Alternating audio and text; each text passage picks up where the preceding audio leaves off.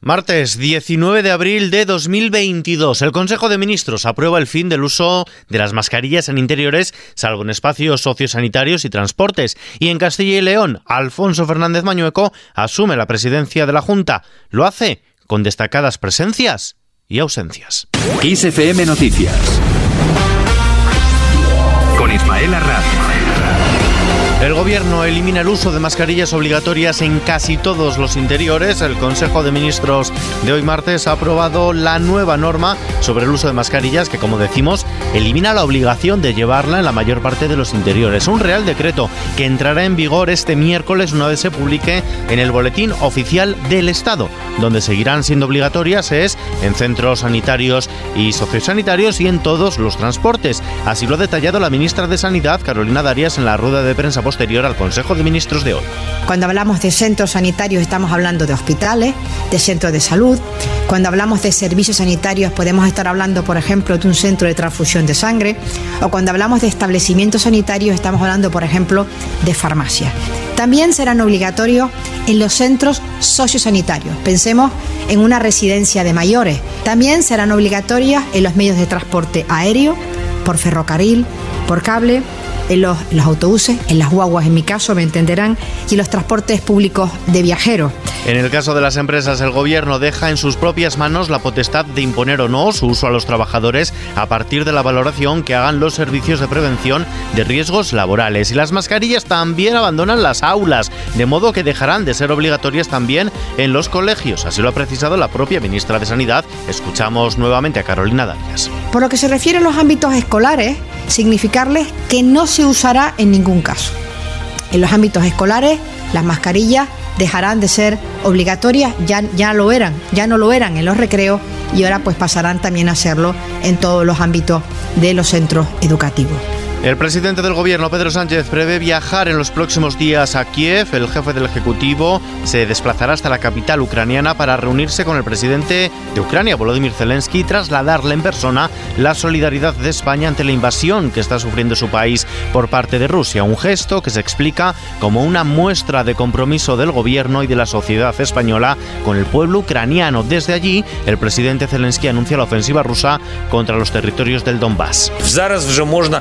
Podemos decir que el ejército ruso ha comenzado ya la batalla por el Donbass, que llevan tiempo preparando.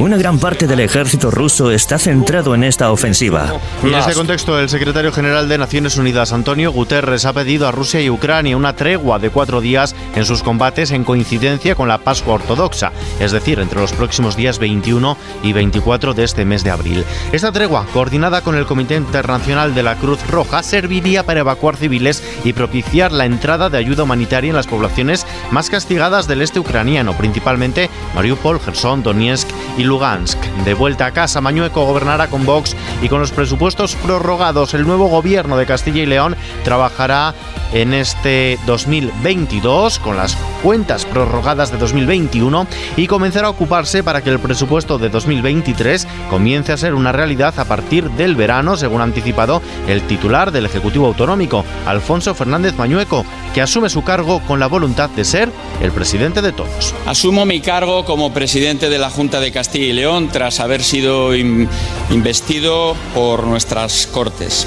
Lo hago plenamente consciente de la responsabilidad que me corresponde como depositario de la legitimidad conferida por los castellanos y leoneses a través de los representantes parlamentarios. Posteriormente, Mañueco ha dado a conocer su nuevo ejecutivo de coalición con Vox, un gobierno que no es paritario, siete caras masculinas frente a tres femeninas que además salen todas ellas de las filas populares. Lo ha hecho en presencia del líder de la ultraderecha, Santiago Abascal, de la secretaria general del Partido Popular, Cuca Gamarra, y de la presidenta de la Comunidad de Madrid, Isabel Díaz Ayuso, que han suplido la ausencia del líder de los populares, Alberto Núñez Feijón. Por parte del gobierno, además de la delegada en Castilla y León, ha contado con la presencia de la ministra de Educación, Pilar Alegría, quien ha realizado una defensa del Estado de las Autonomías y del europeísmo que precisamente quiere dilapilar el socio de gobierno de Bañueco, Pilar Alegría. España ha hecho desde la transición una firme apuesta por la integración y la convergencia con una Europa unida como garantía de paz, de libertad y de prosperidad. Si eso fue cierto antes, Todavía más lo es ahora, después de la culminación causada por la pandemia y ahora por la guerra en Ucrania. Desde la oposición castellana y leonesa, su líder, el socialista Luis Tudanca, sostiene que hoy es un día triste para la comunidad, para Castilla y León y un día preocupante para la democracia. La vergüenza de ser la primera comunidad autónoma con un gobierno con la extrema derecha entre Vox y el Partido Popular. Así que creo que hoy es un día triste para Castilla y León, es un día preocupante para la democracia en España y es un día en el que el Partido Popular, como les decía, ha culminado su andadura hacia la extrema derecha. Y terriblemente hacia su posible desaparición, contagiado por el discurso de aquellos que quieren acabar con el Estado de, de, las autonomías, que quieren acabar con la igualdad entre mujeres y hombres, que quieren acabar con los derechos y libertades que tanto ha costado conseguir en nuestro país. Mientras tanto, en Andalucía, Moreno sigue deshojando la margarita. El presidente de la Junta de Andalucía, Juanma Moreno, ha asegurado que todavía no tiene tomada la decisión final sobre las elecciones, pero ha dejado entrever con sus declaraciones de hoy que habrá adelanto a junio, a la vez que ha abierto la puerta que no sean obligatoriamente un domingo. Además, cuando se convoquen las elecciones, estudiará la posibilidad de concurrir de forma conjunta con ciudadanos para ver si pueden generar una mayoría más amplia o si esta posibilidad genera desvío de votos a otros partidos. Además, saca pecho de ejecutivo Juanma Moreno. Yo creo que esta ha sido una fórmula de éxito. Es el único gobierno de toda España, el único que va a llegar al final de la legislatura sin haberse roto y sin divisiones. Más allá de opiniones diversas, que eso es normal. Me encantaría. Y además, yo me siento muy orgulloso, muy orgulloso de todos y cada uno de los consejeros que he tenido el honor de presidir. De todos. Para mí no existe distingo entre unos y otros. Es más, hace tiempo que borré de mi cabeza el color político o la procedencia del partido del que venía. Nuevos audios de Rubiales y Piqué cuestionan la negociación de la Supercopa. Los nuevos audios publicados este martes por el diario El Confidencial con las conversaciones entre el presidente de la Federación Española de Fútbol, Luis Rubiales, y el jugador del Barça, Gerard Piqué, han puesto en el centro de la polémica la negociación para que la Supercopa de España se jugara en Arabia Saudí. De una de estas conversaciones se desprende que ambos contemplaron la opción de hablar con el rey emérito para que ayudara a que dicha competición se celebrara en este país, en Arabia Saudí. Escuchen el audio que Piqué le manda a Rubiales. Rubí, ¿crees que acercándonos al rey eh, puede ayudar? Que tiene muy buenas relaciones con, con, la gente de allí, con los reyes o quien sea de, de los saudíes. Eh, porque podemos entrar fácil, yo sé que es, tú supongo que también puedes entrar, pero, pero creo que el rey aquí nos podría ayudar seguro. El emérito, ¿eh? Trágico pero obligado balance, 29 personas han perdido la vida en las carreteras en esta Semana Santa, desde las 3 de la tarde del viernes de Dolores 8 de abril y hasta la pasada medianoche. Unas fiestas que han acabado con récord de desplazamientos de largo recorrido. 15,8 millones. Del total de fallecidos en estos 27 siniestros mortales registrados, 12 han sido usuarios vulnerables, 6 eran peatones y otros 6 motoristas.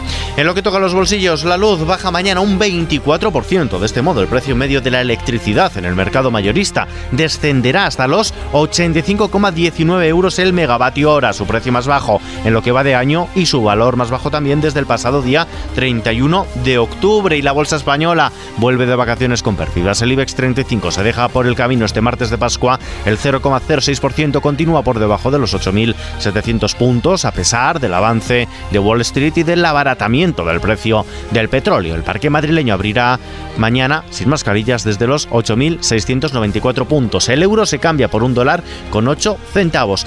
Y terminamos con esta sintonía que no necesita carta de presentación.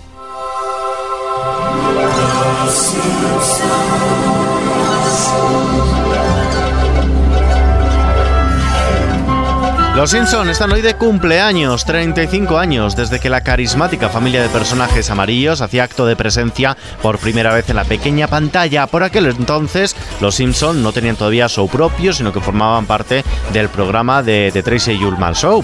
Tras tres temporadas, los cortos habían adquirido una gran popularidad entre la audiencia y la Fox decidió crear un formato de media hora para la familia de dibujos animados, hoy en día la más conocida del mundo y los habitantes más conocidos también de Springfield, aunque no podamos situar la ciudad en el mapa, porque en Estados Unidos hay docenas de municipios con este nombre. Con esta noticia nos despedimos por hoy. Información actualizada en nuestros informativos de XFM y ampliada aquí en nuestro podcast XFM Noticias. Hasta mañana.